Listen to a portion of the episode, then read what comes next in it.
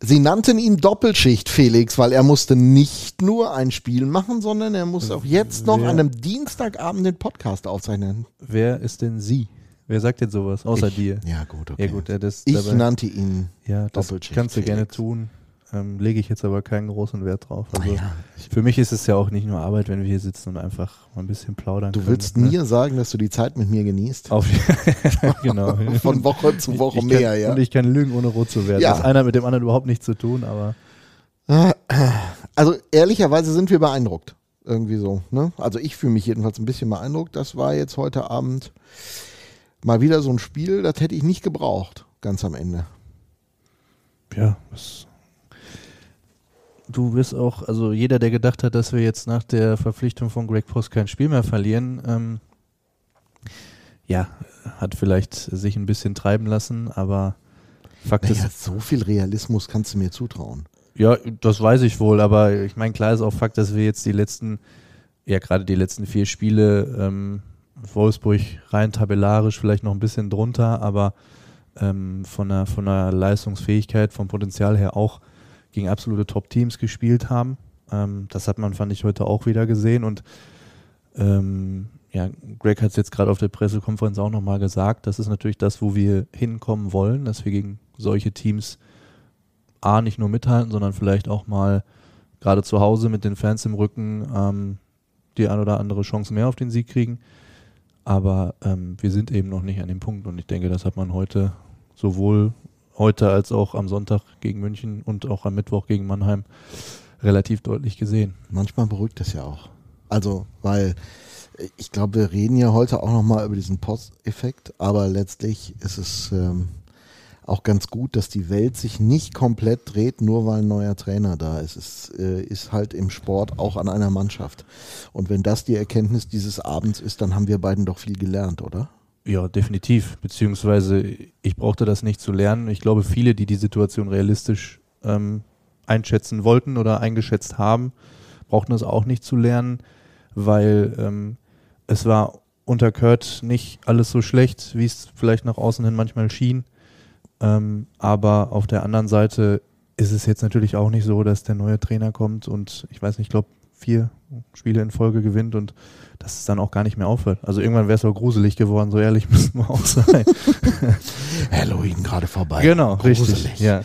Ja, das stimmt. Also gut, dann ähm, habe ich soweit alles vorbereitet für den Abend und dann äh, können wir eigentlich reinstarten in den wunderbaren Podcast. Oder möchtest du noch was erzählen? Also muss die Welt noch was von dir wissen? Wie gesagt, Doppelschicht Felix äh, ist er jetzt nur, weil wir quasi nach meinem regulären Arbeitstag das im Zuge der Transparenz äh, am Dienstagabend noch hier sitzen und aufzeichnen. Genau, weil ich am Mittwoch, wo wir eigentlich aufzeichnen wollten, äh, wieder was um die Ohren habe. Ich auch und ich habe mir aber selbstverständlich die Zeit genommen und wenn du sie dir Natürlich. nicht nimmst, musst du dich halt fragen, warum. Ja, ich fühle mich schlecht, er fühlt sich gut. Aber das machen wir off the records. genau, also geht's mal los. Reden wir über Eishockey. Kühe, Schweine, Iserlohn. Der Radio MK Rooster Hockey Podcast. Dorfradio für Sauerland. Für Fans vom Seilersee mit Felix Dutsch und Mirko Heinz. So, dann sind wir dienstags abends unterwegs im Podcast Kühe, Schweine, Iserlohn. Folge Nummer 7. Den Titel haben wir noch nicht festgelegt, ehrlicherweise. Kommt ein bisschen drauf an, wie viel Mist wir jetzt labern in äh, der nächsten Dreiviertelstunde. Und es wird so, also Punkt 1, Dreiviertelstunde, unser Ziel heute. Also wir werden es wieder nicht schaffen, aber wir gucken das, mal. Ich weiß nicht, weil wir haben ja jetzt seit längerer Zeit tatsächlich mal wieder die Möglichkeit, äh, uns an das von uns ursprünglich geplante Format auch mal zu halten. Wir und Format. Ja. Also es ist kein Interview-Podcast heute. Ihr hört Nein. nur uns, Ja. also den Dötsch und den Heinz, und ihr hört Stimmen. Das äh, können wir euch verraten. Und ihr hört, das dürfen wir natürlich auch nicht vergessen, weil es von ganz besonderer Bedeutung ist, unseren Sponsor. Denn es sind mal wieder zwei Wochen um. Ist und es deshalb, soweit? Ja, Ist schon wieder Sponsorzeit. ist schon wieder Sponsorzeit und wir freuen uns sehr, dass sich dieser Sponsor mit uns verbindet, über den äh, wir jetzt reden müssen und der uns eine wunderschöne Zeit wünscht. Beste Unterhaltung wünscht Ihre Sparkasse Märkisches Sauerland HEMA Menden. Wir setzen uns ein für das, was im Leben wirklich zählt. Für Sie, für die Region, für uns alle, weil es um mehr als Geld geht. Und ich bin ehrlich froh, dass sie nach dem ersten nicht gesagt haben, Jungs, wir müssen noch mal reden. Obwohl, das wäre ja auch die Schuld von Wolfgang Brück gewesen. Nicht zu vergessen, der lange Brücksche Interview-Podcast. Und da war die Sparkasse Märkisches Sauerland, Thema Menden, unser erster, erster Sponsor. Aber so wie ich das mitgekriegt habe, ist das jetzt auch nicht die Ausgabe gewesen, die am schlechtesten geklickt wurde, weil da ja Nee. doch durchaus das ein oder andere interessante Thema behandelt wurde. Insofern, ähm, ja, glaube ich, bleibt es bei diesem Zwei-Wochen-Takt erstmal. Ich wo wir ganz sehr gut. froh drum sind. Das stimmt. Aber ich, er hat noch keinen zweiten geliefert für die. Nein, für die ich war jetzt auch äh, echt im Stress, aber ich, Nicht weil es du. ja Pause. Aber wir haben ja mit Herrn Rück auch drüber gesprochen. Vielleicht kann der das ja mal machen. Absolut.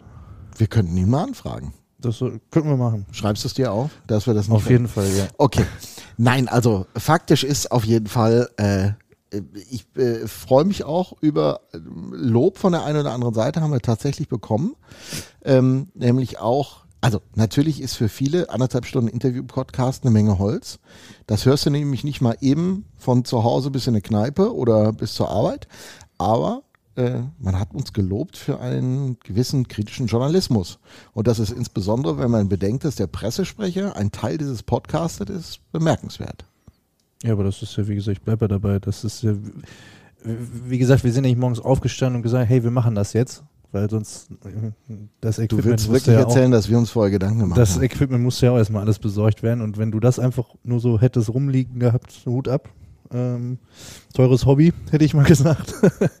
ähm, aber klar, das ist ja, wie, ges- das ist unser Anspruch. Also, ähm, es ist ja, und da sind wir uns ja beide einig und ich glaube, die Fans da draußen auch und alle, die das sonst auch so hören, Sponsoren, was weiß ich, auch Aktive tatsächlich, ähm, die mir durchaus auch schon mal auf die Finger geklopft haben. Ähm, Ah, das, ah, hat sich einer beschwert über uns? Nein, beschwert nicht. Ähm, aber da Was? heißt es schon so, ah, ich dachte, du bist doch immer für. So, ja, prinzipiell auf jeden Fall. Ähm, aber das eine schließt das andere halt nicht aus. Und ich glaube, Authentizität ist das Zauberwort an der Stelle. Und ja, wir können, glaube ich, schon relativ stolz drauf sein, dass keiner von uns beiden hier Sachen erzählt, die er nicht wirklich auch, äh, hinter denen er nicht wirklich steht. Genau. Und äh, von wegen dahinter stehen, ich habe äh, kurz nach dem Spiel heute Abend, äh, nochmal sei es gesagt, wir haben am Dienstag aufgezeichnet diesen Podcast, mit äh, dem Capitano gesprochen, mit Thorsten Ankert und der hat mal bewertet, warum es nach 60 Minuten Eishockey dann am Ende ein 1 zu 4 gab gegen den ERC Ingolstadt.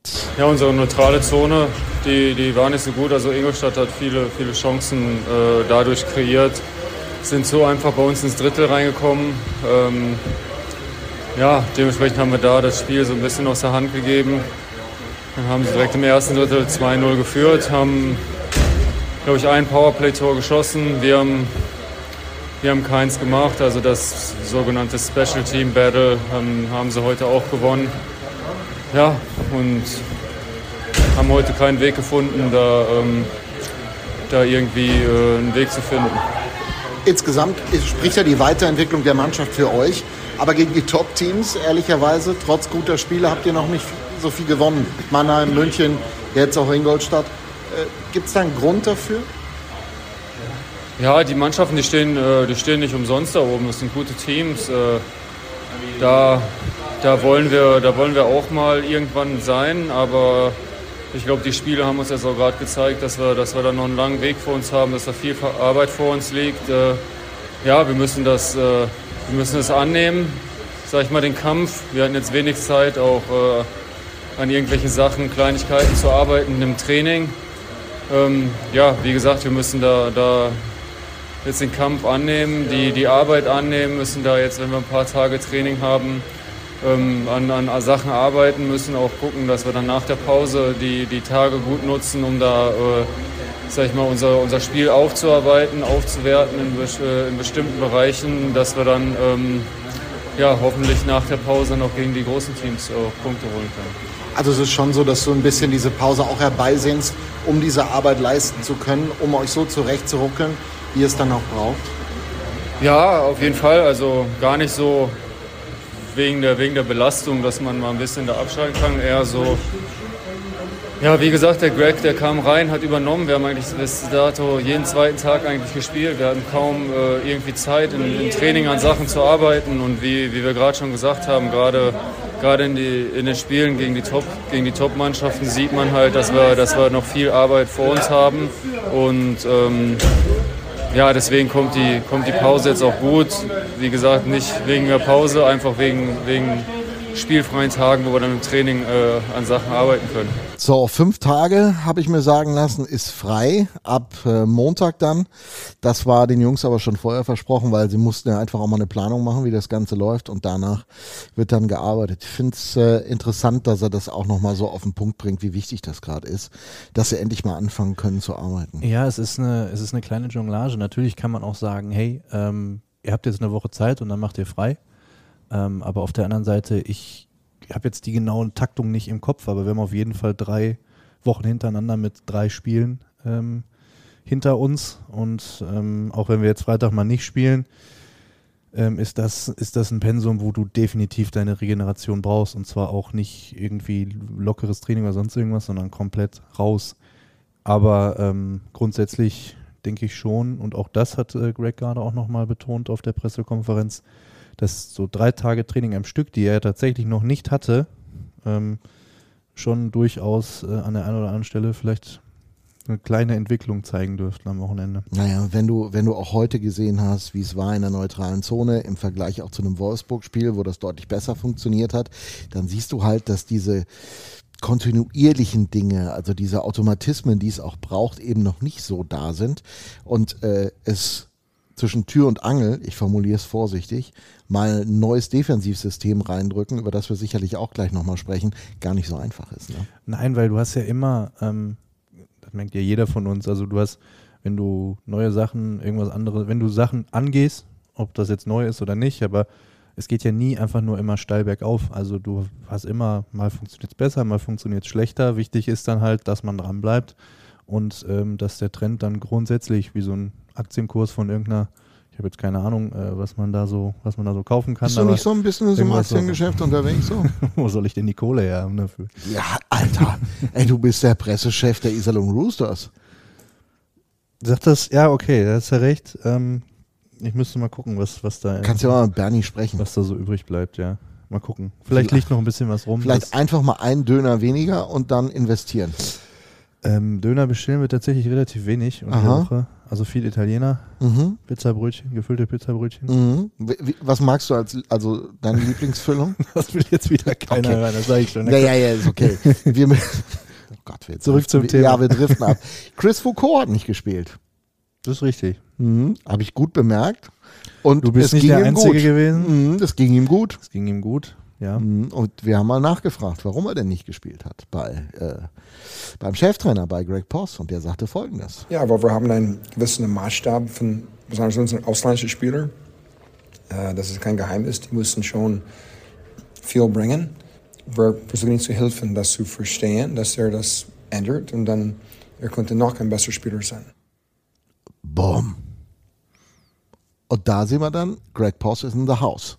Wollte ich gerade sagen. Also das, äh, da hat man jetzt mal die Seite gesehen, ähm, mit der wahrscheinlich kein Spieler gerne umgeht, die aber manchmal einfach sein muss, denke ich mal. Also ähm, ich maß mir nicht an, da irgendwelche Personalentscheidungen in Frage zu stellen, weil dafür sind wir alle nicht nah genug dran und dafür steht er in der Verantwortung. Ähm, und muss sich natürlich im Nachhinein auch die Frage gefallen lassen, vielleicht hätte es mit ihm heute besser geklappt, keine Ahnung. Nachher ist man immer schlauer. Ähm, aber ja, grundsätzlich ist Chris natürlich ein sehr, sehr spektakulärer Spieler, ähm, der auch immer die Halle, so eine Halle dann auch mal mitreißen kann mit seinen Aktionen. Mhm. Ähm, aber wenn man sich so die einzelnen Szenen anguckt, und das ist auch das, wenn man ähm, mit, mit, mit Greg dann auch noch mal ein bisschen länger als so ein Statement, wie wir es jetzt hier reinschneiden können, da ins Gespräch geht, dann ist er halt gerade in der Situation, wo wir jetzt sind, eher Fan von einem geradlinigen, klaren Spiel, ähm, wo man sich dann halt wirklich auch zu 100 Prozent reinhängen muss. Und er hat es gerade so formuliert und ich denke mal, da kann man das dann auch so stehen lassen. Ähm, Auch wieder auf der Pressekonferenz. Ich weiß nicht, ich bin total begeistert von dieser Pressekonferenz. Ich dachte das jetzt schon, merkt schon, du feierst Pressekonferenz. Total, weil ich da in meiner Mitte sitze und auch der große Star bin. Also das Mhm. ist dann ja in dem Moment dann endlich mal mein Moment. Mhm. Ähm, er hat gesagt, wenn man das Gefühl hat, dass mehr im Tank ist, als rausgekommen ist, ähm, dann muss man Maßnahmen ergreifen. Und das heißt ja noch lange nicht, dass das, was rausgekommen ist, nicht trotzdem äh, durchaus einiges ist. Aber wenn man denkt, okay, wir können da noch mehr rauskitzeln für die Zukunft, dann ist das vielleicht eine Maßnahme, wo man sagt, jo, die müssen wir jetzt mal durchziehen. Wir werden sehen. Eins hat sich mit dem heutigen Tag mal definitiv verändert. Ein Ausländer mehr in the house mit Emile Poirier. Das bedeutet, wenn Hubert Labrie wieder gesund ist, sind es zehn und dann muss sowieso immer einer draußen sitzen. Exakt. äh, bei Verletzung oder eben nicht Verletzung. Und äh, dann war das heute schon mal ein Signal unter dem Motto, Freunde, guckt genau hin, ich scheue mich auch nicht, denjenigen rauszutun, der mal richtig offensiv glänzen kann. Ist sicherlich auch nochmal ein Hinweis auf eine Defensivstruktur bei Chris. Da brauchen wir jetzt auch nicht drüber reden, aber alles in allem. Da muss ich aber auch ganz Ansage. ehrlich sagen, ich als ja, Eishockey-Laie und auch tatsächlich großer Fan dieses Spielers, ähm, wie viele Fans äh, oder viele, viele Eishockey-Begeisterte auch sind, weil man dem einfach total gerne zuguckt. Ähm, ich, ich keine Ahnung, ob da jetzt der sich defensiv irgendwie falsch verhalten hat oder anders hätte Ich verhalten rede nicht müssen. von falsch. ja, Ich glaube, hätte sich anders verhalten müssen. Das weiß ich intensiver, nicht. vielleicht, vielleicht. Das mag Interpretation sein, wir, wir können das äh, sicherlich andermal nochmal vertiefen, aber es war auf jeden Fall interessant und ein Zeichen. Ich glaube, das können wir festhalten. Es war ein eindeutiges Indiz dafür, dass äh, hier ein anderer Wind weht. Ja, und nochmal ganz kurz, äh, falls jetzt irgendjemand meint, da wären wieder persönliche Verfehlungen oder eine Suspendierung oder sonst irgendwas. Nein, es war ein ganz normaler Healthy Scratch, eine Spor rein sportliche Entscheidung. Ähm, nur, dass das auch nochmal gesagt ist. Muss man das jetzt so sagen? Das muss man so sagen. Dass, Echt? Äh, ja, natürlich. Du glaubst gar nicht, was ich für Hanebüchen Geschichten und Theorien, äh, speziell über die Corona-Zeit, was da alles los war und wer da nicht alles feiern war und heimlich draußen und sonst und überall gesehen wurde, teilweise an mehreren Orten gleichzeitig. Ähm, deshalb sage ich das jetzt an der Stelle, um mir sowas dann mal zu ersparen.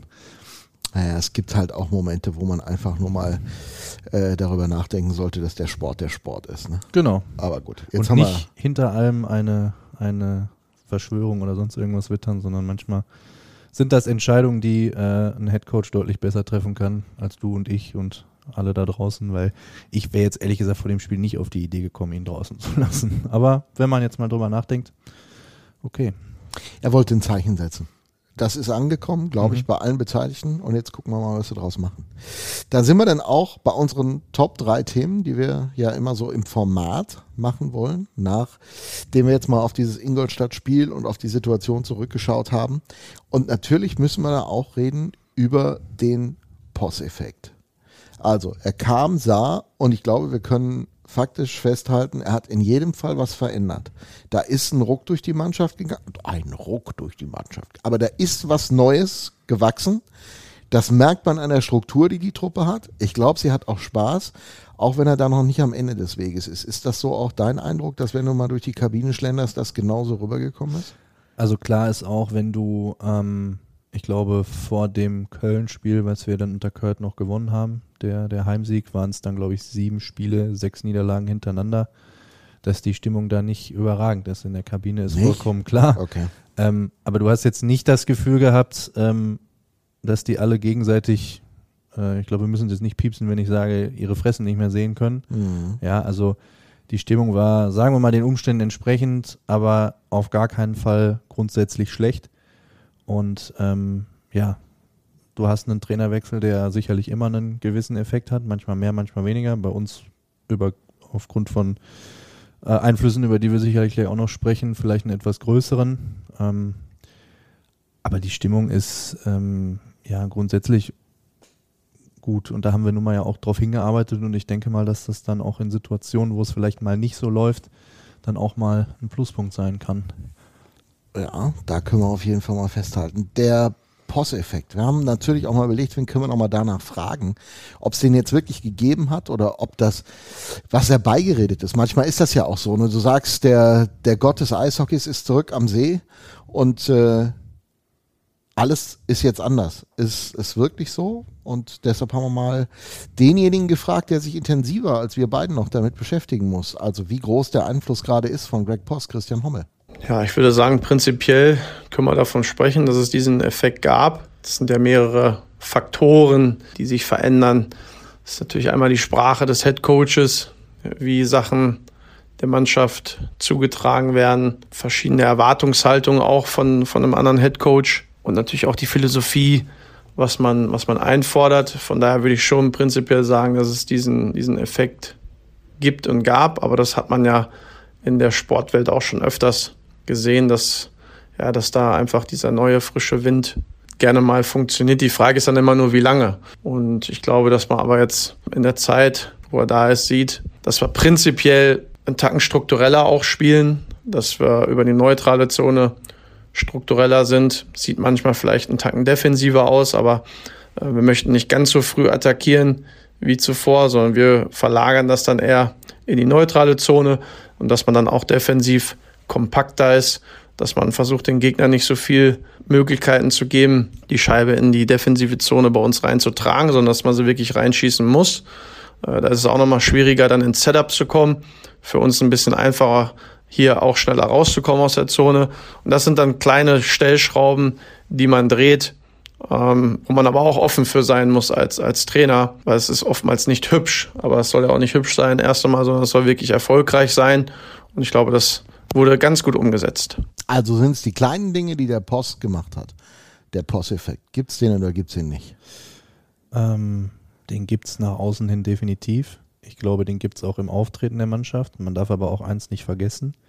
Ähm, ich würde jetzt, auch wenn er da an der Bande stand, aber das Bietigheim-Spiel musste rausmachen. Das hat, rausnehmen. das haben Pierre, Axel und, so, das und heißt, Cam wir organisiert. Haben, genau, das heißt, wir haben zwei Spiele ähm, nach diesem Trainerwechsel auch, oder erstmal dann ja keinen Wechsel, sondern nach der Trennung von, nach der einvernehmlichen Trennung, man kann es nicht oft genug betonen. Ja, Ja, es ist so, ja, es fällt ja, auch gerne mal unter den Tisch. Danke. Ähm, äh, ich sag's nur an der Stelle nochmal, wenn du es jetzt nicht kommentiert hättest, wäre es jetzt einfach nur noch ein zusätzliches Attribut gewesen, sei es drum. Ähm, dass wir da zwei Spiele ähm, auch gewonnen haben, auch schon mit, mit einem veränderten äh, System, mit dieser veränderten Herangehensweise, die ja natürlich ganz klar darauf abzielt, der Mannschaft Sicherheit zu geben, Orientierung zu geben. Und ähm, inwiefern, also wie sich das äußert, ähm, sprechen wir ja gleich dann auch nochmal drüber. Aber Fakt ist auch, dass du natürlich dann, dass Greg, denke ich mal, dann der richtige Mann auch ist, um auf dieser Sicherheit, die du hast, aufzubauen und zu gucken, okay, wie können wir da erfolgreich sein? Und wenn Christian sagt, das muss nicht immer hübsch, sondern erfolgreich sein, ich glaube, erfolgreich ist im Endeffekt immer hübsch, weil da wird sich keiner beschweren. Naja, und faktisch ist halt, du siehst es an äh, mancher Kleinigkeit, wie er mit jungen Spielern arbeitet. Darüber äh, muss man äh, ein dickes Ausrufezeichen setzen. Das finde ich auch im Punkto Selbstvertrauen sieht man das bei den Jungs. Auch das noch ein Thema heute. Aber es sind auch so andere Faktoren, die einfach im Spiel existent sind, wo man einfach merkt, ja, er geht nicht so auf Risiko, er will nicht riskieren, dass etwas im grauen Bereich bleibt, sondern er will irgendwie schwarz und weiß erzielen und äh, das ist schon irgendwie das, was er reingebracht hat, mal unabhängig von der Trainingszeit, die er hatte. Und was er da gerade auch im, im grauen und im schwarzen oder weißen Bereich ähm, strukturiert hat, das ist eben die Defensive und das fällt mir besonders auf. Ganz ehrlich, ich habe am vergangenen Freitagabend ja das Spiel kommentiert gegen Wolfsburg und ich dachte, nach einer Minute irgendwas ist anders, ohne das jetzt sofort benennen zu können und merkte dann, okay, Aufbau ist anders, wie sie sich in der neutralen Zone geben, ist irgendwie anders. Da gab es erste Einflüsse auch schon mal gegen Mannheim, da hat es aber dann natürlich noch nicht so äh, krass funktioniert, aber gegen Wolfsburg haben sie auch alle hinterher gemerkt, also wenn wir das jetzt so durchziehen, dann, dann funzt das auch, ne? Ja, und dann spielst du gegen München und Ingolstadt. Ja, gut, okay, die Herausforderung ja, ist das klar. ist ja das, was ich sage. Klar. Aber auch gegen, aber auch gegen München war das ja, also wenn man verlieren kann in München, das Ergebnis für mich zu hoch ausgefallen, ne? Aber äh, wenn man sich so präsentiert, macht man vieles richtig und das ist der Weg, den auch diese Mannschaft spielen kann. Ja, letztlich, aber auch da sagt Greg dann ja auch, also ich habe dann auch ich sag, am, am Montag in der Kabine nach dem, als sie wieder da waren, ein leichtes Training hatten, also auch da konnte sie jetzt nichts machen, ein bisschen Aktivierung halt.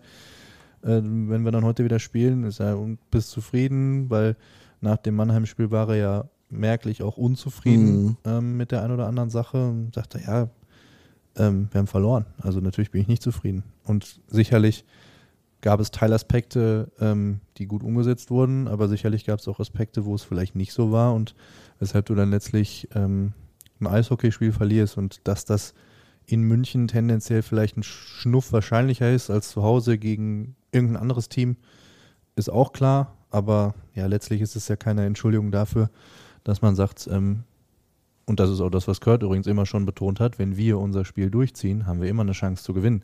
Dann ist der Kader immer gut genug ähm, und haben genug Qualität auf dem Eis. Und ähm, das zeigen sie jetzt Gott sei Dank in so Spielen wie gegen Wolfsburg dann auch, dass das ähm, mit einer entsprechenden Ausrichtung dann auch funktionieren kann. Na, es bleibt auf jeden Fall ein Thema, erstes Torschießen, nicht erstes äh, Torschießen. Da merkst du schon einen Unterschied. Auch gegen Ingolstadt war das ja so. Also du warst dran, dir fehlt das Glück, vielleicht manchmal auch noch ein bisschen was anderes. Du machst das Tor nicht und dann ist äh, es eben extrem schwer. Faktisch ist aber auch das Gute an Mannheim, München, Ingolstadt ist einfach, dass du genau weißt, wo es leckt. Und ich finde, da macht Greg gerade einen ganz souveränen Eindruck, indem er sagt, das hilft schon, dass ich das jetzt alles so sehe. Und das gibt mir ganz persönlich Hoffnung, dass das funktionieren kann. Ja, also ich würde sogar noch ein Stückchen weiter als Hoffnung gehen. Also die Überzeugung ist schon da bei allen Beteiligten, definitiv.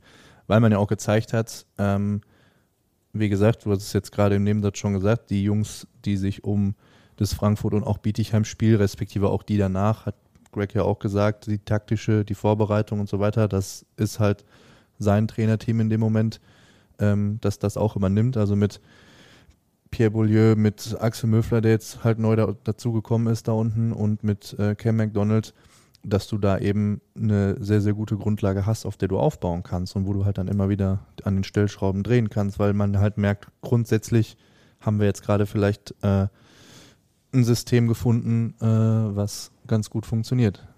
Oder ganz gut funktionieren kann. Das ist ja eben das. Das glaube ich ist, ist genau der Punkt. Es braucht halt einfach Training, Training, Training und dann äh, auch die Zeit.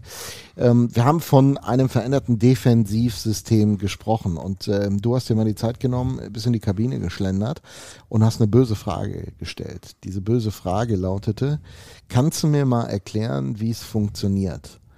Und normalerweise, oder ganz sehr einfache, oft, ganz einfache Frage. Eigentlich eine ganz einfache Frage, auf die man aber von Trainern, äh, gerade nordamerikanischer Prägung, doch oft äh, die Antwort kriegt, nö, Pierre hat's getan. Ja, auch mit der Einschränkung, äh, dass er natürlich sagt, jetzt aber hier, die anderen hören auch mit. Und ich denke mir so, ja, aber die anderen, das ist dann ja auch klar, wenn man dann drüber spricht, die anderen sehen das ja auch, die haben ja auch Video und sonst irgendwas. Und die Kunst ist es eben, ähm, dass alle wissen, was du machst. Ich sage immer der Arjen-Rom-Effekt. Mhm. Alle wussten, der geht mit seinem linken Fuß nach innen und zieht ab und es hat so unfassbar oft geklappt und er war so oft erfolgreich. Casey Bailey, einfach mal linke Seite. Ja. Michael Wolf, Außenrand, Bulli-Kreis. Ja, und es hat trotzdem immer noch funktioniert, ne? Genau.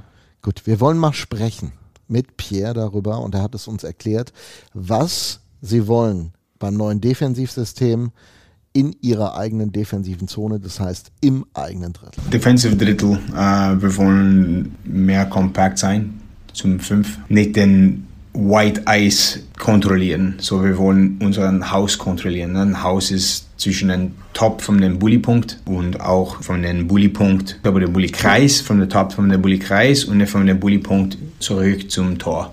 Und wenn wir können das Haus kontrollieren und äh, mehr kompakt sein als mit fünf Spielern, das ist die gleiche Mentalität in, als in Neutralzone. Dass die Gegner muss durch eins, zwei, drei, vier, fünf Spieler zum Richtung, die Scheibe Richtung Tor, äh, Tor äh, bringen und auch die, die Körper bringen. Also wir sind mehr auf Defensive Side auf die Situation, so auf dem Gegner, die Körper von den Gegner, die Scheibe.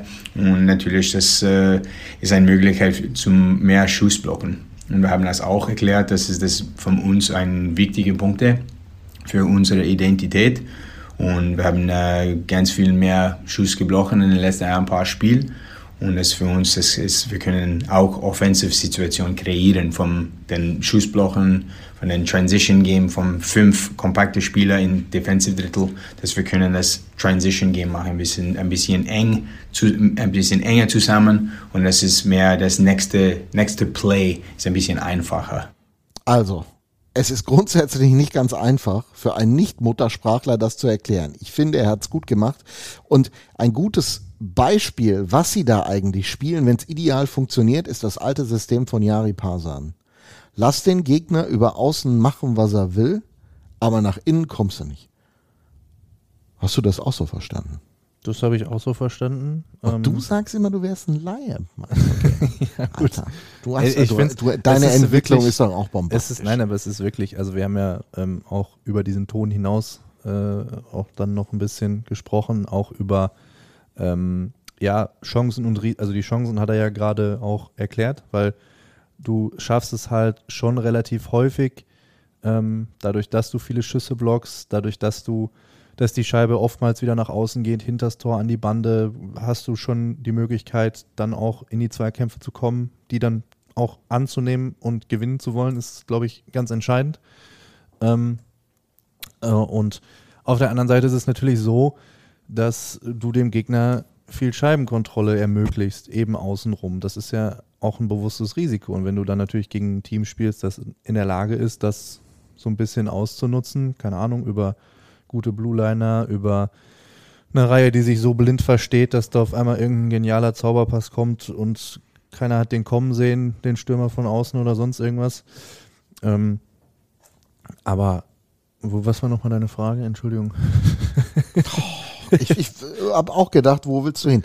Also, du wolltest eigentlich sagen, dass eine gute Mannschaft auch dieses System aushebeln kann, aber faktisch, wenn fünf zusammenspielen, hart arbeiten, Schüsse blocken und in die Zweikämpfe gehen, da wo sie sind, gut übergeben, funktioniert. War das die richtige Interpretation deiner ja Absolut. doch etwas längeren Aussage? Genau, nee, jetzt weiß ich auch wieder. Du hast gesagt, äh, ich äh, wäre ja ein Laie und äh, würde mein Licht ein bisschen, hast angedeutet, ich würde mein Licht unter den Scheffel stellen. Ja gut, das haben wir jetzt bewiesen bekommen, dass es noch nicht so ist. Da wollte ich sagen, da bleibe ich bei. Aber man kann sich ja Sachen erklären lassen ähm, und die dann auch weitergeben.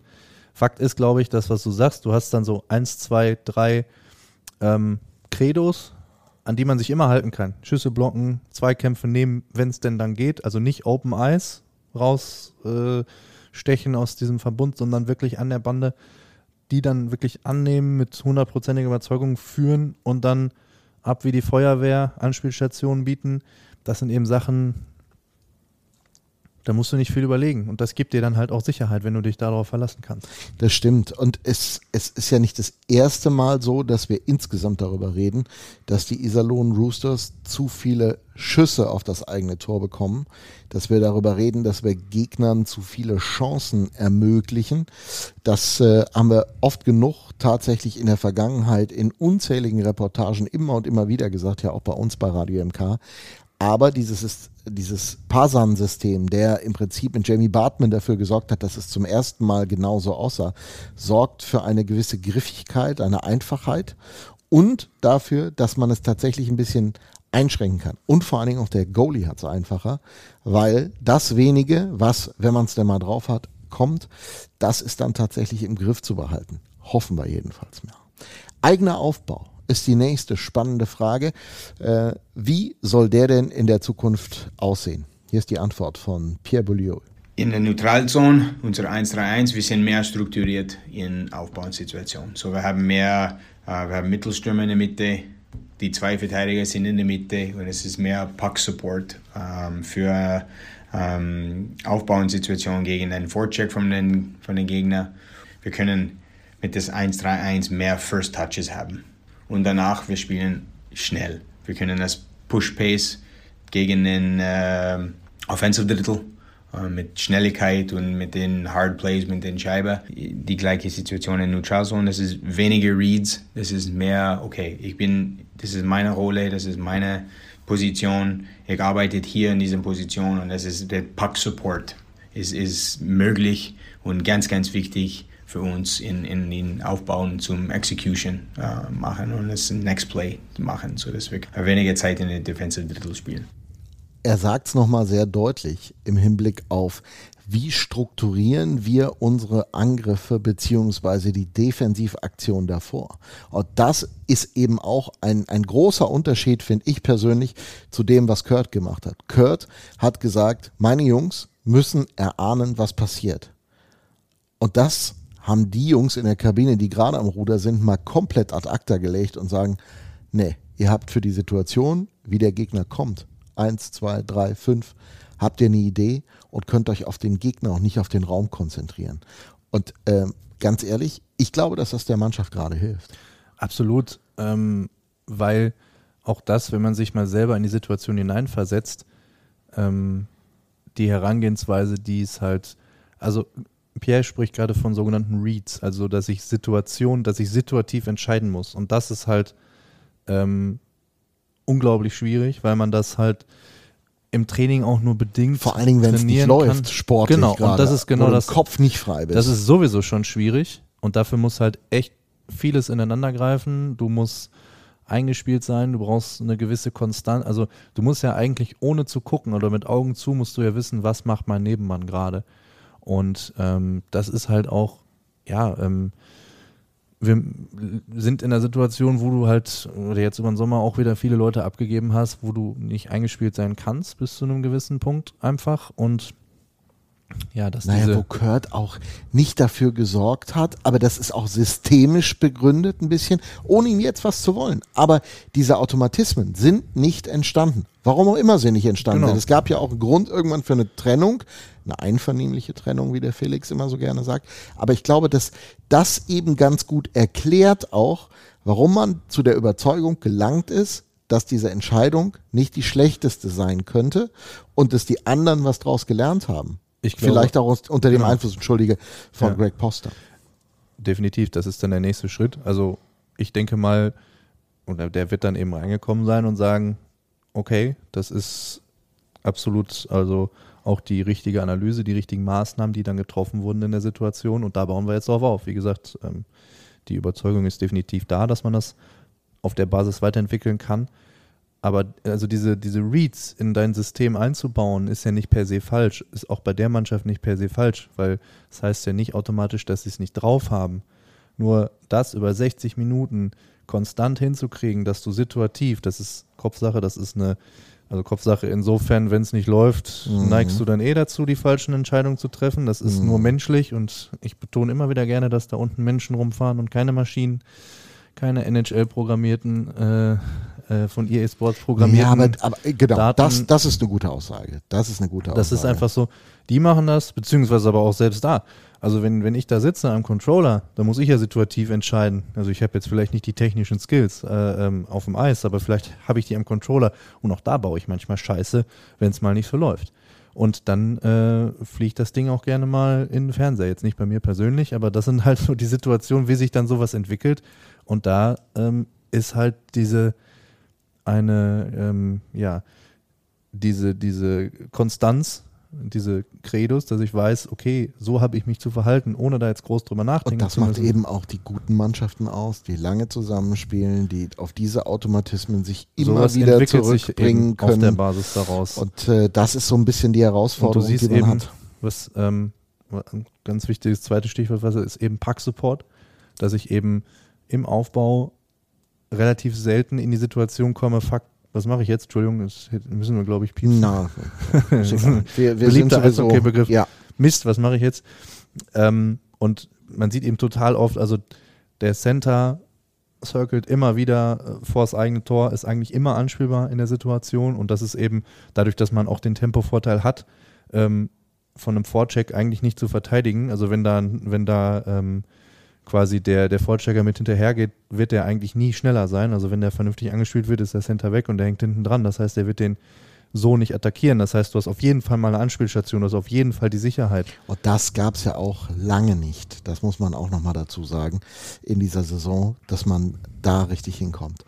Pierre, haben wir aber auch nochmal gefragt, was ist mit dem Gegner und seinem Versuch reinzukommen in äh, eine offensive Gelegenheit gegen die Iserlohn Roosters?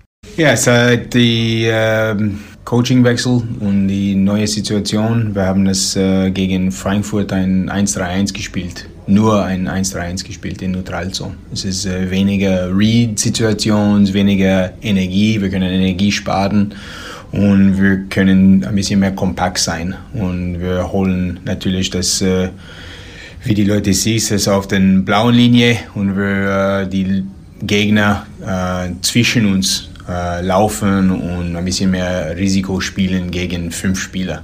Und das ist natürlich ein bisschen einfacher zum Pack-Support machen für den Aufbau in äh, unserer äh, Defensive Drittel. Und das ist äh, bis jetzt äh, hat sehr gut funktioniert. Das ist für uns, wir müssen sehr strukturiert spielen äh, mit fünf äh, Spielern äh, ohne Scheibe. Das ist in Neutralzone, ähm, Defensive Drittel und äh, auch mit, mit Balance in Offensive Drittel. Aber das äh, momentan funktioniert äh, gut für uns.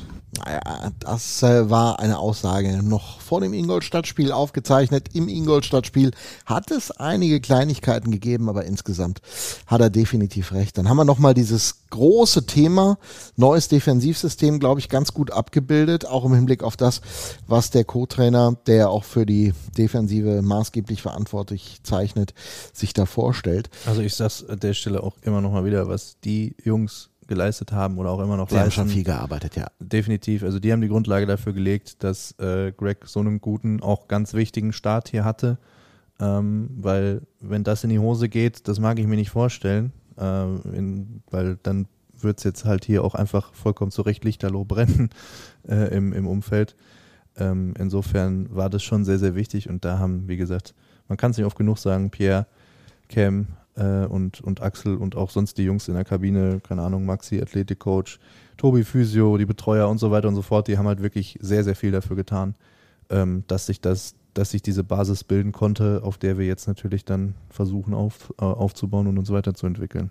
Stichwort Weiterentwicklung, vierte Reihe. Wir haben das schon angedeutet, dass wir über die Jungs mal sprechen wollen. Ist ja im Moment eine Konstante. Rutkowski, Broda und Proske.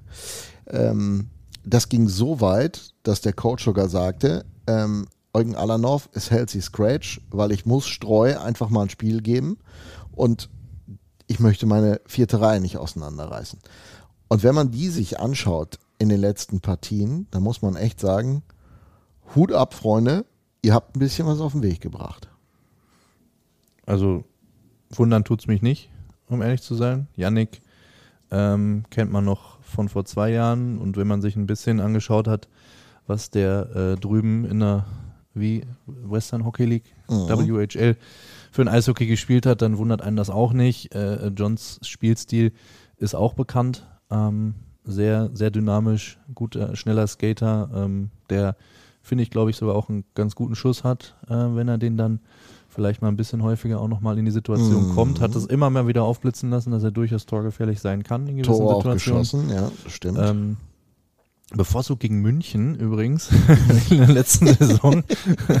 das hat leider nicht geklappt. Äh, aber auch da gab es, und das ist genau das Ding, auch da gab es wieder eine Situation, ich glaube, ein 2 auf 1 von, von ähm, Maciek und, und äh, John Broda, das dann eben nicht zu einem Tor führt, aber du hast halt eine, eine Situation, die erarbeitet, wo, glaube ich, Yannick dann in der neutralen Zone sein Mann steht gegen jemanden, der im Zweifel, wenn es München ist, bestimmt auch schon 500 NHL-Spiele gemacht hat. Ich weiß es Mhm, nicht. Kann schon passieren, dass du den triffst, Ähm, ja.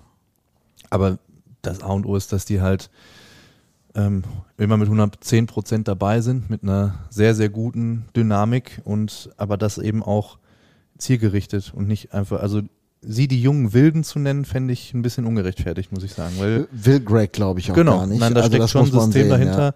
Der arbeitet sehr, sehr viel mit denen im taktischen Bereich. Ne? Hier musst du dahin, da musst du dahin, da hättest Vor du der das Abfahrt nach machen. München haben die sogar noch mal eine Sonderschicht geschoben. Da waren die Absolut. anderen nicht auf dem Eis. Da war Regeneration für den Großteil der Mannschaft angesagt. Aber sie wollten, dass die vierte Reihe ähm, funktioniert, auch gegen München und auch in den nächsten Wochen. Und deshalb haben sie da noch mal äh, ganz intensiv gearbeitet. Fakt ist natürlich auch, das sind, glaube ich, alles drei Spieler, die noch unter die U23-Regelung fallen. Die werden Fehler machen.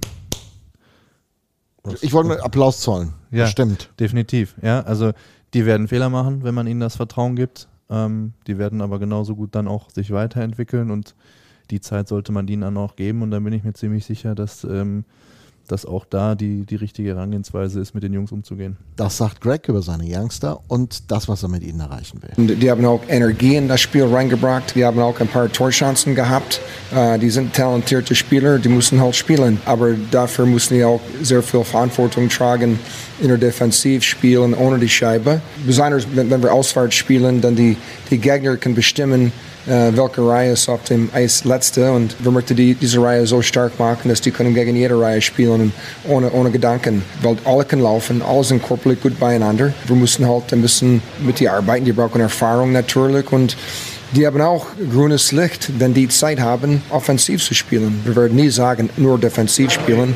Die, die müssen auch äh, auf die, die, die sind auch technisch stark und die müssen auch die, die äh, Selbstvertrauen haben, in dem richtigen Moment diese technisch starke auszunutzen.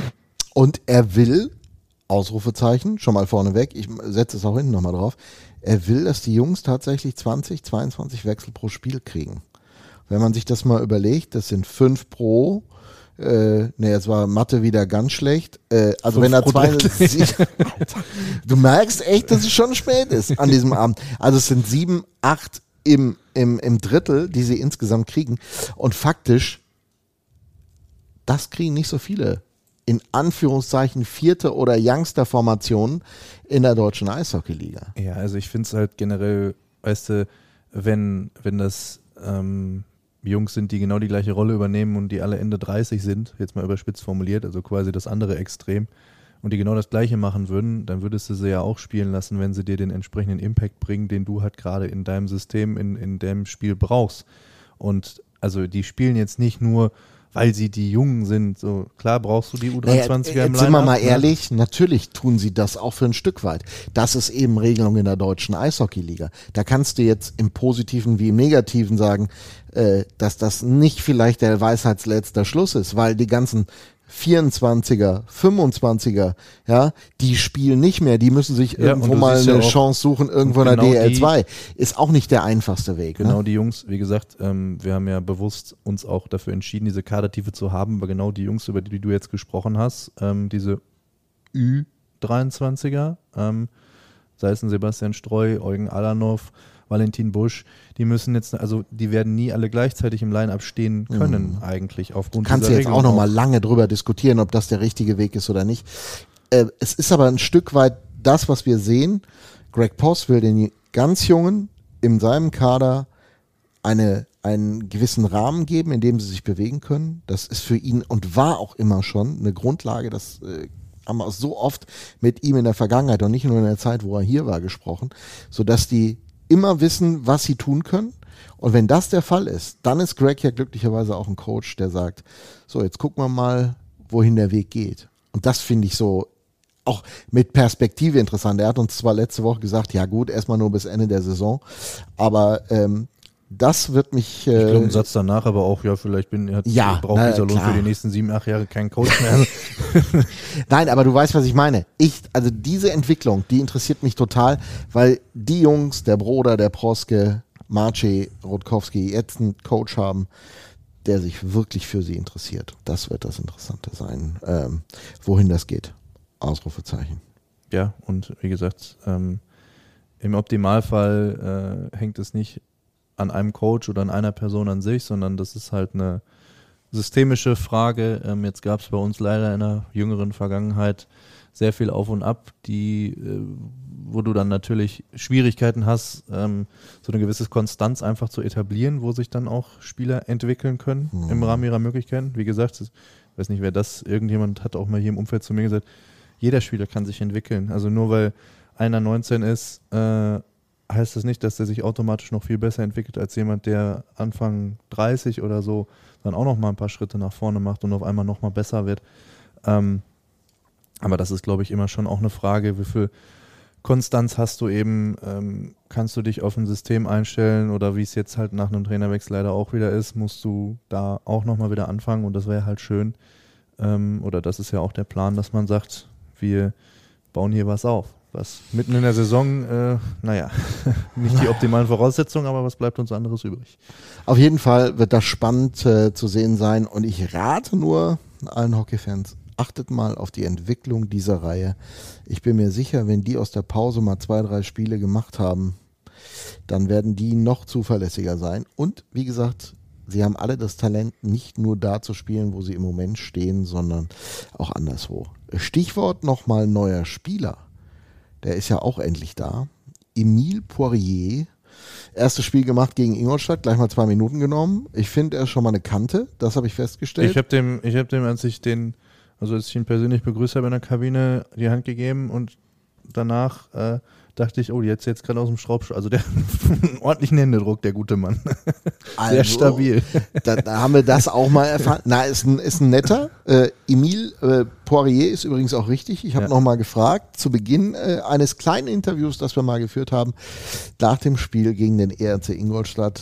Und äh, natürlich war auch mal die Frage nach dem ersten Spiel für seine Jungs, aber er hat uns noch ein bisschen mehr verraten. Yeah, I think uh, for me it was an adjustment. I think uh, with the guys, you know, my first day today, so. Uh, but the guys did a good job. The coach did a good job to prepare me. I think we we did a pretty we did some good things out there. We did some bad things we got to work on. So I'm excited for for what's coming up here. We got a lot of time to work. So uh, no, for the first 60 minutes, I'm happy about it. Unfortunately, we didn't get the win, but uh, I think we uh, we still got to work on some couple things. But I think we'll be all right. Are you a little bit impressed about the crowd? Oh yeah, for sure. I think when I got out there, I was like, oh hey, it's always good to have good crowd. So uh, I heard, I only heard good things before coming here about the crowd. So uh, they didn't disappoint. It was a good crowd tonight. We have to talk about your decision to come to Iserlohn. Why did you decide for the Roosters? Oh, I think it was the right opportunity for me to uh, playing wise. I think uh, to get uh, some minutes here to help the team. I think uh, to have a to have a nice role that I feel I feel good about myself. And uh, I work. I talk with the GMs here, coaches. So I think it was uh, we make it work, and I want to be here, and uh, I want to win here. So it's good. And I think you know some of the guys, uh, Hubert Labrie, uh, Senna Akeladze. So they they told you some good things about the Roosters. Yeah, yeah, for sure. I gave them a call before coming, and uh, they only said good things. So, yeah, it's good to see them too. So, uh, no, I'm excited about here. Tell me about your personal goals this season with the Roosters. Oh, I think uh, right now is just to go day to day. I think uh, to uh, accommodate to the team, and I think uh, for sure you want to win as most game as possible. You know, every time you go out there is to win. So that's the goal. But I think for me personally, it's just day to day right now, and we'll see uh, what's going on. Ja, das waren dann mal irgendwie 95 Sekunden. Emile Poirier. Ja, der weiß. Warum lachst du so? Ich, ich, ähm, weil du, äh, ich weiß, wie, wie, wie gerne du dich mit, mit Spielern unterhältst, die dir kurze, knappe Antworten geben.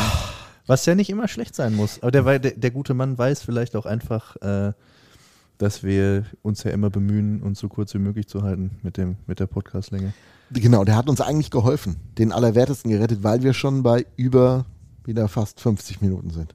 Was aber in Ordnung ist. Also unter einer Stunde. Meinst du? Jo. Also ich fand ihn auf jeden Fall äh, sehr sympathisch und dafür, dass er jetzt äh, gestern mal aufgekreuzt ist, äh, hat er äh, schon ein bisschen was erzählt gehabt. Aber er sagte dann hinterher auch nochmal, als, äh, als das Mikro wieder weg hatte, sind die immer so laut? Ich sag, mm, da musst du dich tatsächlich dran gewöhnen. Kann er, glaube ich. Ja, ich glaube, es gibt Schlimmeres, als das vor ist, so einer Kulisse das ist so lustig, ne, dass das immer noch ein Kulturschock ist. So diese Ruhe. Ja. Gut, das kannst du jetzt nicht so beurteilen, aber fahr mal in diverse Eisstadien Ich in kann's mir Nordamerika. vorstellen. Das ist- Äh, du, wenn da nicht auf den Würfel kommt, ist Endstation. Die wissen überhaupt nicht, was sie machen Ja. sollen. Krass, ne? Übrigens nicht wissen, was man machen soll. Nürnberg ist der einzige und letzte Gegner vor der Deutschland Cup aus. Weißt du eigentlich schon, wer zum Deutschland Cup geht? Nationalmannschaft? Ähm, von uns? Ja. Ich habe noch nichts gehört. Ich weiß auch nicht, wann der DB da mal mit um die Ecke kommt, aber werden sie Wen sicherlich. würdest du denn nominieren? Mal so rumgefragt. Ganz cool. Naja, ich bin recht froh, dass der Leon jetzt in Schwung ist. Mal definitiv. Ja. Also der sollte schon dabei sein. Alles andere wird mich jetzt schon ein bisschen wundern. Ähm, ja, bei den anderen bin ich halt, ist wie immer vorsichtig. Ich glaube, es hat sich keiner so in den Mittelpunkt gespielt, dass man ihn jetzt auf Däubel komm raus mitnehmen müsste in, in dieser ersten Phase der Saison. Und das, das muss ja immer auch ein, äh, ein, ein Blick sein. Und Taro Jensch, der ja in den letzten Jahren dann mit war und wo man auch mal gesagt hat, oh, das ist ein bisschen überraschend, Den gibt es auch noch nicht. Also da sind auch ein Broder, ein Proski, ein Rutkowski, glaube ich, nicht in der Lage, diese, diese Situation jetzt schon zu generieren für sich, ganz ehrlicherweise. Aber ein Leon sollte schon dabei sein und auf der anderen Seite, tja, ein Andi Jenike ist natürlich immer ein Thema, ne? Auf sicher. Oder er sagt, ey, ich nehme den Weizmann mit, weil Wollte der ist sagen. hot. Also unsere, ich glaube, Andi, ähm, ich weiß jetzt nicht, wie die Planung. Wenn wir haben Gott sei Dank sehr, sehr viele gute deutsche Torhüter, also überdurchschnittlich gute deutsche Torhüter Mhm. in sowohl in der DL als auch, also darum geht es ja. Ich glaube nicht, So ein dass Deutschland das Cup ist ja immer auch mal Perspektive. Genau. Und das ist die Frage. Man honoriert oder der Bundestrainer honoriert ja auch manchmal damit einfach Leistung. Ja, aber du guckst natürlich schon, mit wem, also wo kann ich mir vorstellen, was ist eine Konstellation, die funktioniert. Und ähm, ich glaube, das hat in der Vergangenheit mit Andy immer sehr, sehr gut funktioniert. A, weil er zu einer Leistung gebracht hat und B, ähm, weil er da, glaube ich, auch, ähm, sagen wir mal, andere Qualitäten einbringt, äh, abseits des Eises, die er auch sicherlich hat und dementsprechend sich seinen Platz da absolut verdient hat. Und ich glaube, so schnell wird er den auch nicht verlieren, vor allen Dingen, weil die Leistungen ja auch passen. ich sag's mal aber auch so, in diesem Jahr, und dafür kann man mich steinigen, oder man lässt es, so wenig wie möglich Deutschland Cup von den Jungs der Roosters, umso mehr Arbeit für den Post in Ruhe mit der Mannschaft. Das hat auch seinen Vorteil in diesem Jahr. Und die Pause, äh, das gibt 5 Euro ins Mirko-Schwein. Sage ich nur, wir haben da immer noch keine Lösung für, das weißt du ja auch. Wir haben da wirklich immer noch keine Lösung. Finde ich Ja, gut. gut, wir müssen mal gucken, vielleicht finden wir das. Nein, aber je länger die Jungs hier in der Pause arbeiten können, umso besser wird es für den weiteren Verlauf der, der Saison am See. Das, da bin ich ganz sicher. Ja, wobei man ja auch fairerweise sagen muss, ähm, die Pause, wenn ich mich letztes Jahr an die Pause erinnere. Du hast ja noch gar keine richtige Pause erlebt eigentlich, weil gut. immer Corona, wenn let- Pause Also hattest. letztes Jahr, weiß ich nicht, da haben wir in der Pause, haben wir dann noch Martin Schimanski und Alec McCreer verpflichtet. Alle Corona-Fälle waren wieder dabei. Du hattest die Sperren, die es damals auch noch gab, und alle. Also wir sind mit voller Kapelle dann auch wirklich durchaus emotionalisiert in äh, ein Heimspiel dann ausgerechnet, muss man sagen, gegen Krefeld gegangen und haben das 1 zu 4 verloren. Ähm, also am Ende des Tages, Oh, ja. ja, ja, ja. Am Ende des. Tages, äh, die äußeren Bedingungen sind immer Schall und Rauch. Also es ist einfach so. Und dann gebe ich auch nochmal 5 Euro ins Mirko-Schwein, meinetwegen. Ne? Aber Okay. das ist am Ende des Tages ist die Frage, was passiert bei jedem Einzelnen oder bei so einer Mannschaft insgesamt dann auch zwischen den Ohren von der Einstellung her. Und ich glaube, da sind wir auf einem sehr, sehr guten Weg. Freitag ist frei.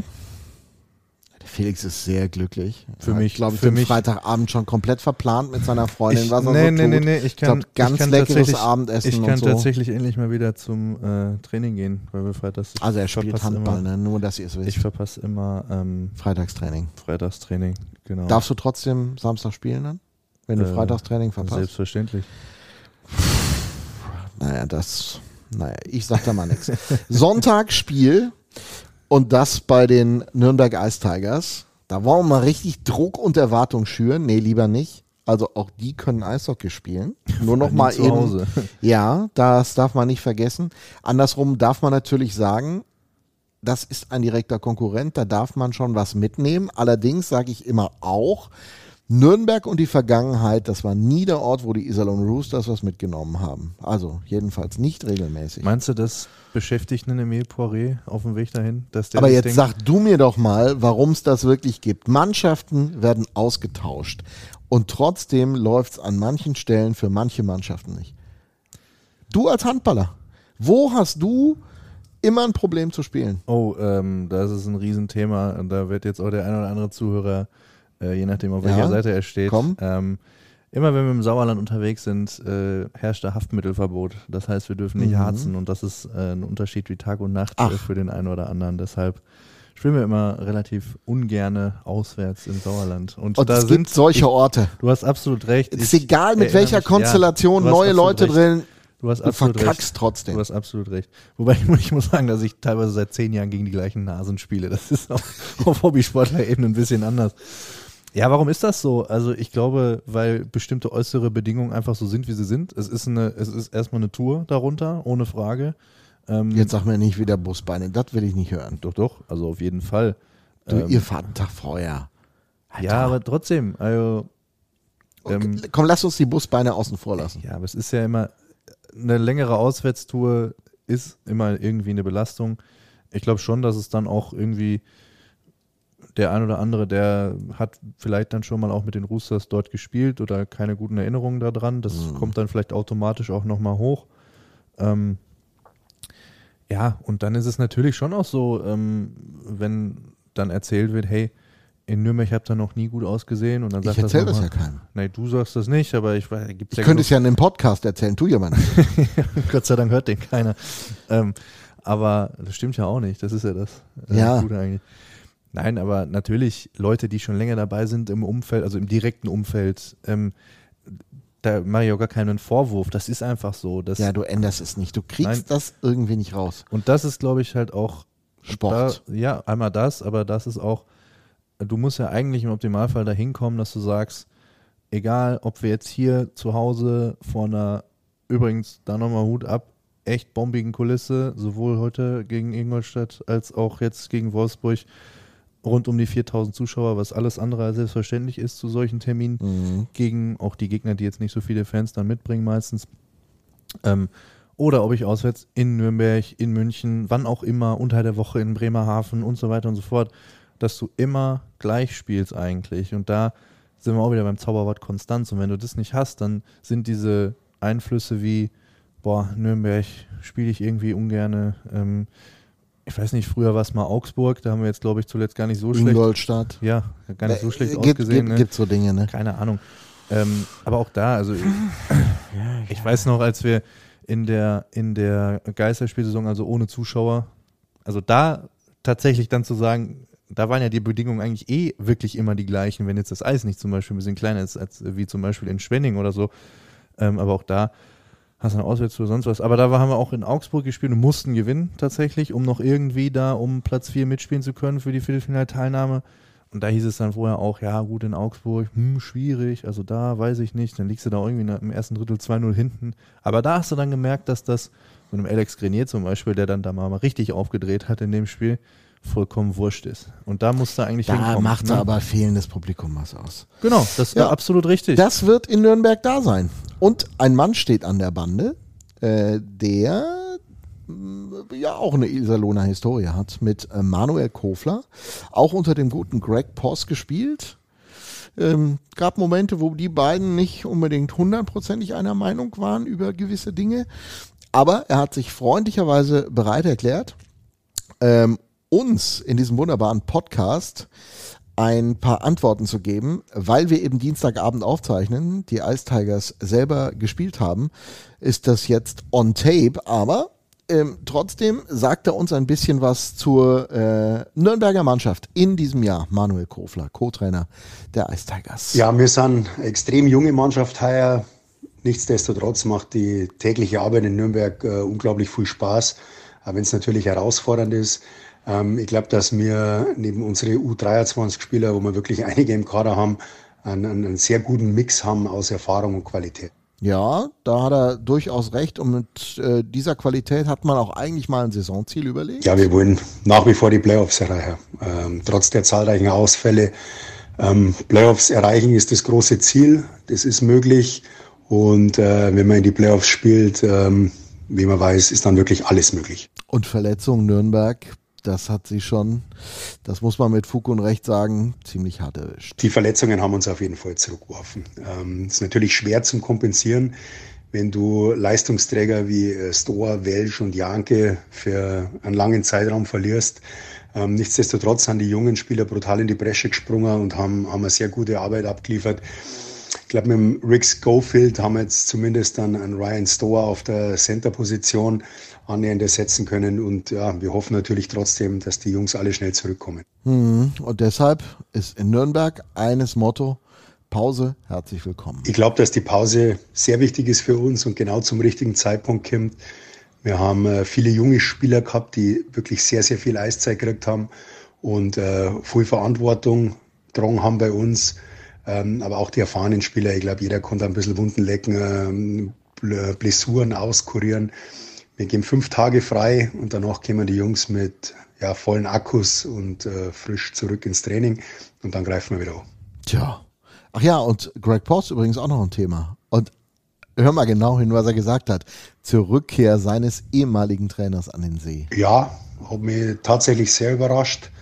Aber ich glaube, die Ergebnisse von dem Zeitpunkt weg, wo dann die Mannschaft übernommen hat, äh, die Iserlohn eingefahren hat, äh, sprechen für sich. Da freut sich aber einer. die beiden waren ehrlich nicht so richtig auf einer Linie damals. Das, das muss Nein, man aber sagen. Also Kofi, guter Typ. Hast du ihn schon mal kennengelernt? in, äh, rund um so ein Heimspiel dann, wenn die bei uns gespielt haben. Aber Bombe. du merkst eben, genau, Bombe. sobald der irgendjemandem hier über den Weg läuft, mit dem er was zu tun hatte, brutal, herzlich, ehrlich auch. Ähm, also Ja. ich, ich traue mir schon zu, dass manchmal ist es auch einfach höflich, aber nee, der freut sich dann wirklich. Also als er und Christian sich damals das erste Mal wieder den Weg gelaufen sind, wo er dann auch sein erstes Jahr Co-Trainer war in, in Nürnberg, Christian, glaube ich, auch sportlicher Leiter das erste Jahr hier. Ähm, ja, die äh, haben sich ganz gut verstanden und das gilt für viele hier, die, die aus der Zeit damals noch, äh, also er ist Iserlohn auf jeden Fall noch irgendwie verbunden und Ist das komisch, ist auch immer ne? schön Das ist sehen. wirklich komisch, dass das auch so bleibt für die Leute. Ne? Also so ein paar Leute äh, dann immer wieder Ja, einen so ein besonderen bisschen, Bezug so ein haben. bisschen ne? macht der Standort hier dann ja doch was mit einem, muss man ja ganz Du? ehrlich sagen. Das äh, kann, man, äh, kann man nicht bestreiten. Auch du wirst, wenn du diesem Sport noch lange hold bleibst, dich an viele Dinge erinnern und wo sie alle gelandet sind. Ich übrigens wage nochmal eine These zum Ende dieses Podcasts. Diesen Manuel Kofler, wenn ein deutscher Trainer eine Chance bekommt, wirst du nochmal als Headcoach bei einem DL-Club erleben, weil er es kann. Und übrigens ein, ein, ein, ein guter Buddy auch von äh, Kurt Kleindorst, von dem Kofi viel gelernt hat. Also redet in Der- höchsten Tönen. Das über ihn. stimmt, der ähm, hat Kurt damals erzählt, hat ihn äh, in der Saison 1920, in seiner ersten Saison, auch immer, immer die Pressekonferenzen zum Beispiel machen lassen, ähm, wenn sie gewonnen hatten. Wenn sie verloren haben, ist Kurt selber hingegangen. Ähm, das äh, wusste er dann doch, dass das da auch sein Job ist, aber bei, bei Siegen durfte Kofi dann immer quasi die Hat ihn Lorbeeren viel machen lassen, einheimsen. hat ihn viel machen lassen, Kurt, weil er, glaube ich, das gesehen hat, was man in ihm sehen kann, äh, eine Perspektive als Trainer auf dem Markt. Wir sind wieder über eine Stunde. Ich, ich gebe das auch jetzt auf. Wir reden nicht mehr über Zeit. Wie viel sind wir denn? Weiß ich nicht, so fünf Minuten oder so. Ja, mein Gott. Muss mal gucken, vielleicht schneide ich dich noch irgendwo kurz. Hast so gelabert heute. Diese Fokussierung fehlte dir so ein bisschen. Ja, wo kommt das bloß her? Ja, weiß ich auch nicht. Hier zwei Schichten, äh, Dutch ist angedötscht. Hm, Habe ich noch nie gehört. Das Nee, glaube ich. Noch nie. Noch nie, ne? Nein, Ja. nein, das war in der Schule nie Thema. Äh, Lehrer oder Mitschüler? Ja, die Lehrer, klar, die haben sich richtig über mich Ich lustig gemacht. nicht. Vielleicht hattest du ja ein paar Kumpels, die gesagt haben, hör mal, Nein, nein, äh, das waren schon, ähm, aber alles freundschaftlich, äh, alles gut. Ich habe da jetzt nicht groß drunter natürlich, du als Handballer konntest ja auch austeilen. Ja, ich, es hilft, wenn man immer schon einer der Größeren ist, ohne überhaupt irgendwas zu machen. Aber es reicht, wenn man, wenn man so aussieht. Das Wort zum Dienstag von Herrn Dötsch. Das war Herr Heinz und Herr Dötsch zusammen in Kühlschweine Iserlohn präsentiert von unserem Sponsor, den wir nochmal erwähnen wollen an dieser Stelle. Beste Unterhaltung wünscht Ihre Sparkasse Märkisches Sauerland HEMA Menden. Wir setzen uns ein für das, was im Leben wirklich zählt. Für Sie, für die Region, für uns alle. Weil es um mehr als Geld geht. Und da haben sie auch recht. Es geht um mehr als Geld. Es geht um Sport. Nächste Woche mehr von uns. Das war's. Sag Tschüss, Felix. Tschüss, Felix. Tschüss, Mirko. Passt gut auf euch auf. Bleibt gesund. Bis die Tage. Ciao, ciao.